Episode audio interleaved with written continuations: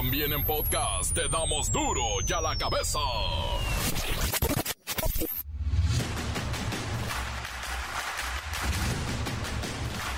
Miércoles 6 de diciembre del 2023, yo soy Miguel Ángel Fernández y esto es duro y a la cabeza, ya lo sabe, sin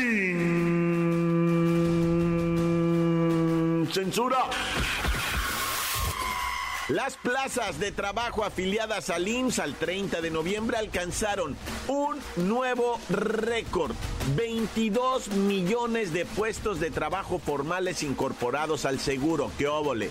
22 millones 409 mil empleos. El Instituto Nacional Electoral solicita el apoyo de las Fuerzas Armadas para garantizar la seguridad en las elecciones 2024. Todavía no comienzan, pero eso sí, ya ven tintes de inseguridad y requieren de las Fuerzas Armadas.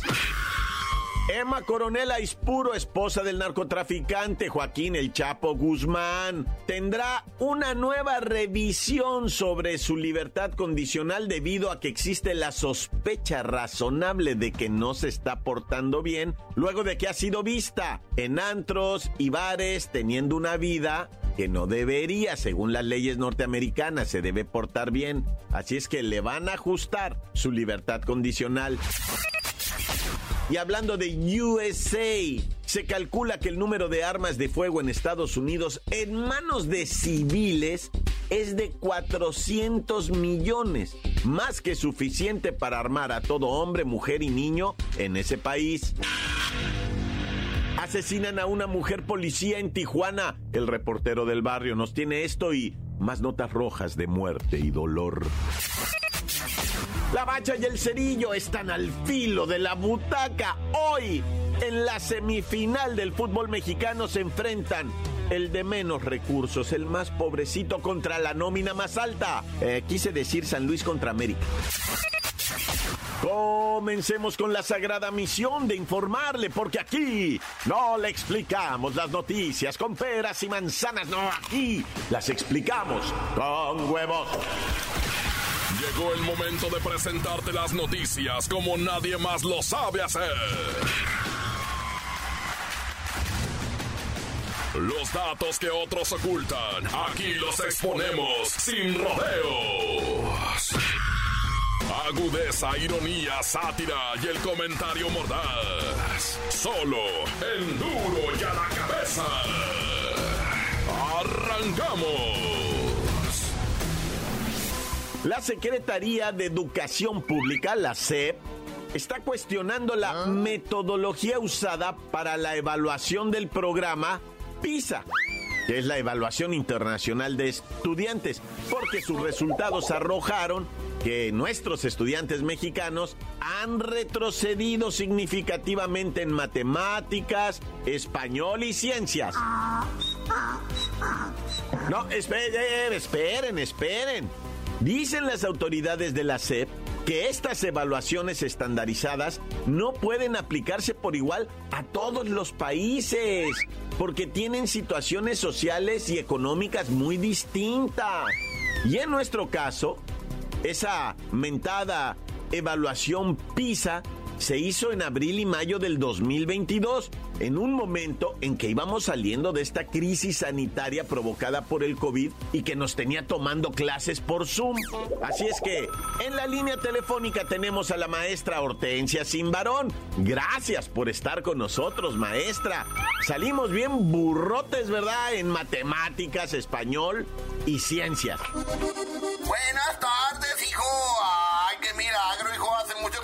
Invitabas aquí a tu programa. Está bien que una está ocupada, pero de perdida. A preguntar a ver cómo estoy, hijo. Pero bueno, hijo, déjame explicar que las pruebas internacionales no consideran las condiciones reales en las que se desarrolla el trabajo docente, hijo. Ni los procesos locales de la enseñanza en las aulas de los países. No es por defender a mis burritos, hijo, quiero decir alumnos, de esta evaluación ocurrió en el contexto mundial de la etapa final de la emergencia sanitaria. Todos los países enfrentamos de manera particular esta terrible circunstancia, hijo. Maestra Hortensia, sobre los resultados de la prueba PISA.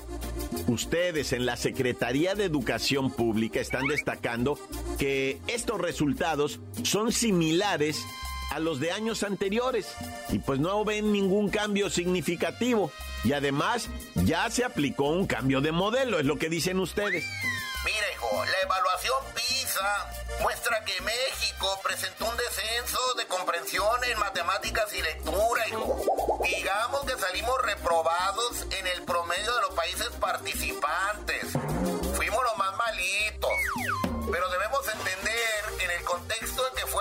Esta evaluación, los esfuerzos realizados por nuestros estudiantes y maestras dieron resultados muy bajos, hijo. Pero ahí la vamos superando, poquito en poquito. Maestra, según la SEP, no debemos caer en interpretaciones simplistas de los resultados de que tronamos en matemáticas y en español, porque hay que recordar que en nuestro país inició una transformación del sistema educativo a través del Plan de Estudio 2022 y lo que ustedes llaman la nueva escuela mexicana. Ay, es crucial lo que estás diciendo, hijo. Debemos dedicar tiempo y empeño a la consolidación de estos cambios y aplicar un modelo de evaluación formativa de carácter continuo, colectivo, incluyente y comunitario, hijo, para concretar procesos de autorreflexión que identifiquen logros, obstáculos, retos y acciones que mejorar. Ay, qué bonitas palabras, maestra. Pues a ver si ahora sí se nos quita lo... Por su lado, el presidente López Obrador rechazó los resultados de la prueba PISA dados a conocer en esta semana y que, de, bueno, se ha hablado muchísimo. Nosotros lo estamos haciendo. Y es que se revela que nuestra educación está estancadita desde hace más de 10 años. Pero el presidente de esa prueba PISA dijo lo siguiente. Nosotros no los tomamos en cuenta eh, porque pues todos esos parámetros se crearon en la época de el neoliberalismo, del predominio del periodo neoliberal, en donde lo que querían era eh, impulsar supuestamente la calidad de la enseñanza, la excelencia y desaparecer la educación pública, degradándola. Nunca en la historia de México se había ofendido tanto a los maestros como en el periodo neoliberal, a nuestros maestros. Nunca. Y esas pruebas son parte de lo mismo. Las noticias te las dejamos ir. Y a la cabeza. La presidenta del Instituto Nacional Electoral Guadalupe Tadei resaltó la necesidad de que instancias de seguridad federal acompañen todo el proceso y al personal del Instituto Electoral durante el despliegue en campo de las elecciones 2024. Bueno, se están adelantando un poquito y ya piden las Fuerzas Armadas. Vamos con nuestro reportero estrella, Lor Moleculita. Miguel Ángel, no sabes el gusto que me da estar al aire nuestros amados radioescuchas y la gente que nos sigue por el podcast.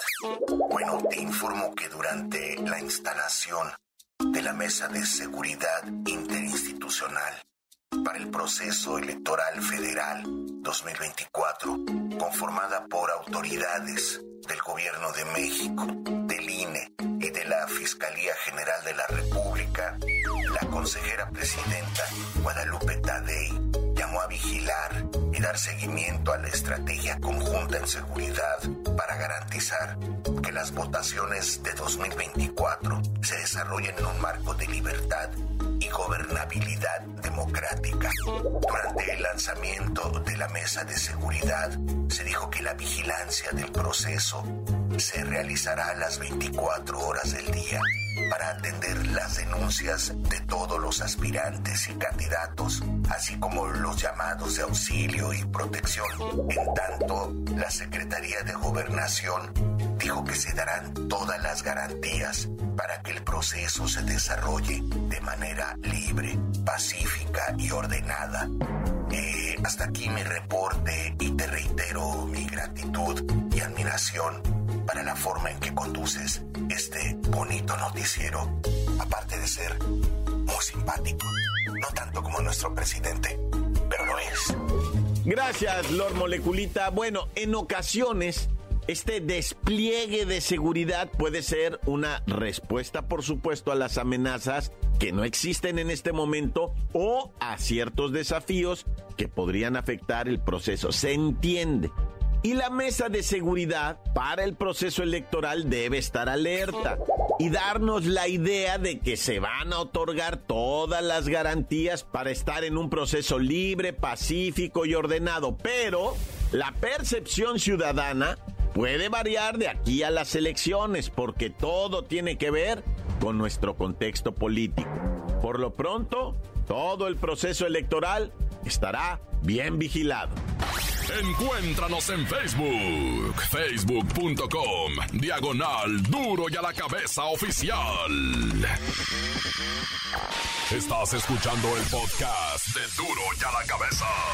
Síguenos en Twitter, arroba duro y a la cabeza. A ver, bueno, Almita, ¿me escuchas? Mira, mija, por favor, mándale rápido, chiquita. A Palacio Nacional, a ya sabes quién. Un recordatorio que escuche el podcast de Duro y a la Cabeza. Que lo escuche en Spotify, porque ahí están hablando de él. Y a ver si los menciona, para que los haga famosos. Pero mándale, mándale a Jesús también que le recuerde, que lo escuche en el Spotify. Sí, que lo descargue y que le pongan seguir en Spotify, el podcast de Duro y a la Cabeza. Ándale pues, chiquita. Ahorita ya voy para la oficina, ¿eh? No vayas a estar de voladita con el mensajero, chiquita. Mosta. Oye, no ha hablado mi esposa. Bueno, llego en cinco minutos, llego. Y ya no te oigo porque voy pasando por debajo de un puente. Duro y a la cabeza. Asesinan a una mujer policía en Tijuana. El reportero del barrio nos tiene esto y más notas rojas de muerte y dolor. Montes, montes, alicantes, pinches pájaros, cantantes, culebras chirroneras, ¿por qué no me pican cuando traigo chaparreras? Oye, vamos a platicar primeramente, qué pirata está esto, socio. La neta sí pega machine en el hígado, güey. O sea, es tremendo. La familia no me la imagino. ¿De qué estoy hablando? Pues en Celaya, Guanajuato, la localización de seis, no cinco, porque se habían manejado cinco más antes, ¿verdad? Pero son seis los cuerpos de jóvenes estudiantes de la Universidad Latina de México, allá en Guanajuato, en donde fueron localizados sin vida estudiantes de medicina ya a la universidad Latina ya puso su desplegado. Atentamente el director, rector, Universidad Latina, don Carlos Lemos, ¿verdad? Dijo, ¿saben qué? Esos morros eran estudiantes de medicina a punto de graduarse. Dice, el dolor es tremendo. Imagínate nada más nuestra juventud en, en una de las carreras más difíciles, cerca de graduarse y ¡zas! los encuentran, ¿verdad? En lo que viene siendo 3 de diciembre, domingo, en una brecha de terracería que va a la comunidad de Santiago de la Cruz, Guanajuato, y pues se encuentran primero uno, después dos, una, o sea, se viene todo un escándalo, llega más gente al punto, ¿verdad? Porque alguien está pidiendo socorro y pues empiezan a encontrar más cadáveres, llegan los agentes de la fiscalía a lo que viene siendo recabar indicios para la investigación y empiezan a hablar de multihomicidio y se cree, ¿verdad? Que los cuerpos fueron trasladados de otro punto y dejados ahí en ese lugar donde fueron hallados, ya fueron trasladados sin vida. Ahí no se encontraron casquillos percutidos ni nada de eso. Una tragedia en Guanajuato. La gente, la neta, está triste, está agüitada por un hecho como este. Y bueno, ¿verdad? También hablar de otro ataque de tiburón. Sí, otro ataque mortal también en las Bahamas. Una turista de 44 años andaba haciendo pad surfing, que es así una tabla donde te paras y remas. Bien suavecito, ahí no tienes que ser experto de nada. Nomás con que tengas la habilidad de pararte, o sea, que no es difícil, ¿verdad? Es como un burro de planchar así grandote y ahí te paras y empiezas a remar. Bueno, pues esta mujer iba en uno de esos y que le sale el tiburcio por un laredo y que le brinca y que la jala para abajo y pues la mató. O sea, tristemente, ¿verdad? Esta ciudadana americana, pues la única cosa que se equivocó fue querer ir de vacaciones a una playa hermosa, trabajar, dice la pareja, ¿verdad? Ella trabajó tres años seguiditos para pagarse estas vacaciones de todo un mes. Iban a andar allá en las Bahamas disfrutando, pero el tiburón ya no se los permitió nada.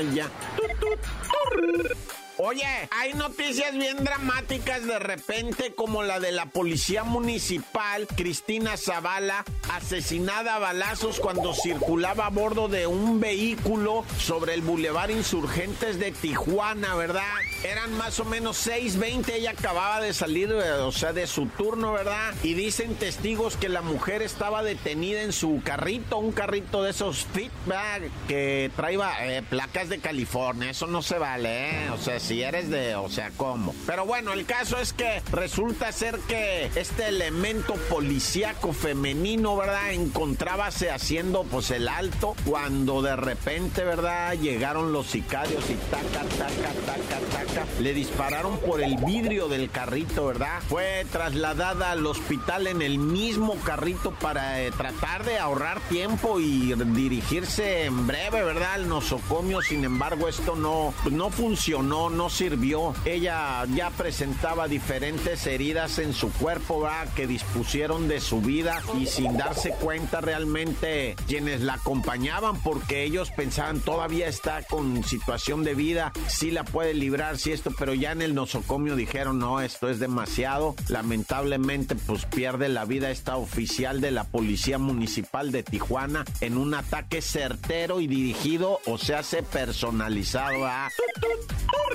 y algo tristísimo, padre. O sea, cuando de repente revisamos estas cosas duele, ¿verdad? He visto algunas notas, ¿verdad? De perritos que conmueven mucho, se hacen virales y todo. Pero cuando vemos a una persona en situación de calle, que no tiene casa y que muere como este que murió en el metro Hidalgo, ¿verdad? Él vivía en la indigencia, era un hombre que estaba sentado en un pilar así recargado, sentado sobre un cartón con una coca a un lado, ¿verdad? Y mirando así como al infinito y ahí se le fue la vida, padre. Y la gente pasaba por encima de él y nadie hacía nada. Y cuando digo pasaba por encima de él, no me refiero a lo pisaban, o sea, lo brincaban. Él estaba así sentado dicen, este señor hasta en vida le pasaba uno así por encima. O sea, no, no pisarle, o sea, pasarle así por un lado y por está atravesado en el pasillo el vato, ahí se acostaba, ¿verdad? Y pues tenía horas, ya estaba frío hasta que una señora se paró y le dijo, oiga señor, se siente bien, oiga señor, oiga señor, y ya gritó la señora, no respira, dijo, está muerto. Y sí estaba muerto así, sin que nadie le aventara, pues cuando menos un rezo, qué trágico, qué dramático. Hemos dejado de ser gente o qué raza. ¡Corta! Encuéntranos en Facebook, facebook.com, diagonal duro y a la cabeza oficial. Esto es el podcast de duro y a la cabeza. La bacha y el cerillo están al filo de la butaca. Hoy, en la semifinal del fútbol mexicano, se enfrentan el de menos recursos, el más pobrecito contra la nómina más alta. Eh, quise decir San Luis contra América.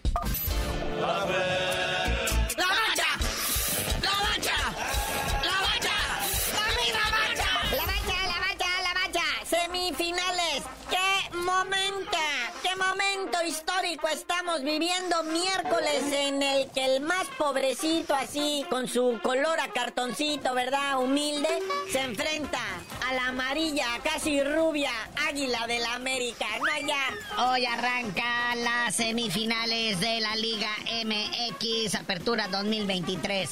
8 de la noche, cancha del Estadio Alfonso Charolastras en San Luis Potosí, el Atlético San Luis, el caballo negro del torneo, el séptimo de la tabla enfrentando al mega super hiper líder, el América. Hasta parece película de Pedro Infante, nosotros los pobres contra ustedes los ricos. ¡Ay! Va a estar suave el agarrón. Donde Atlético San Luis ponga a temblar a la América, no. Va a ser la rompequiniela. Ahí sí, va mi aguinaldo al Atlético San Luis. El director técnico de la América, el Andrés Jardine, va contra su ex equipo, el Atlético San Luis, el equipo que lo trajo a México, a este brasileño. Irá a celebrarlo. ¿Cómo lo irá a recibir la banda ahí en el Charolastras?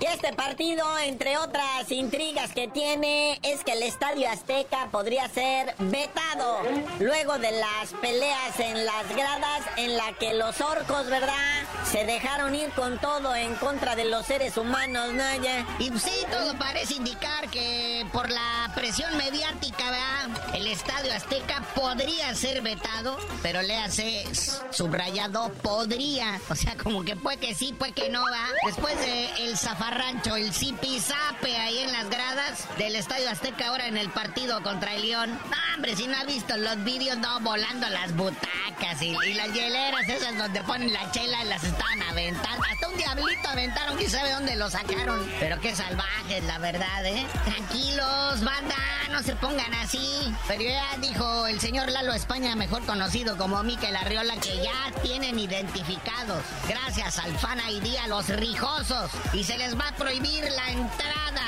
de por vida a cualquier estadio de la Liga MX. Pero no dicen cuántos son, ni quiénes son, ni si los van a presentar a las autoridades, nada.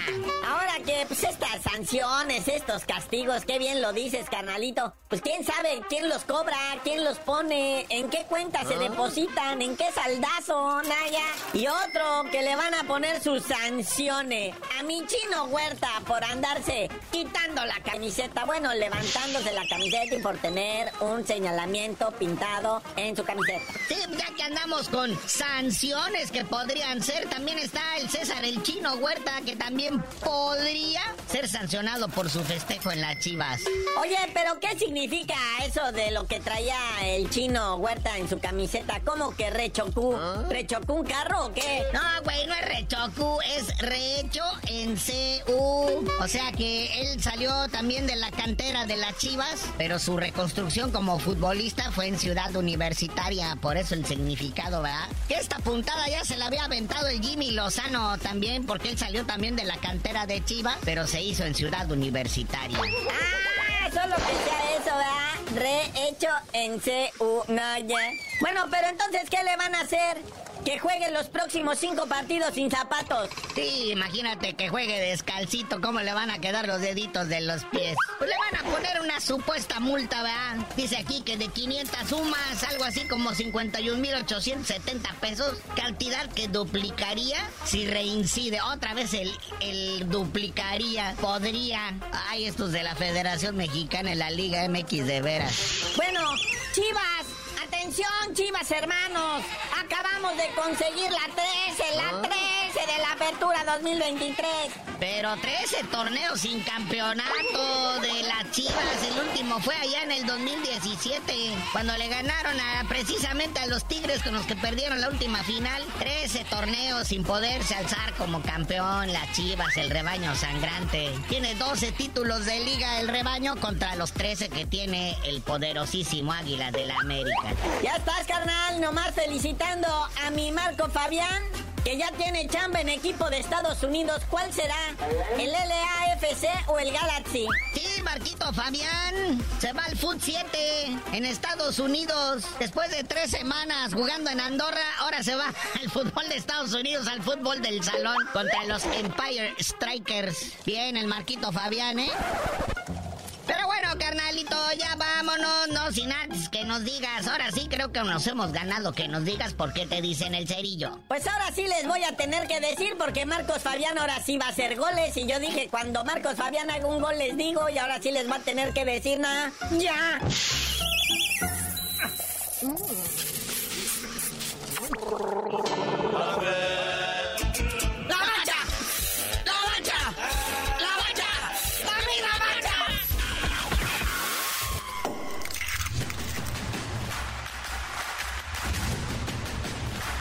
Hoy el tiempo se nos ha terminado.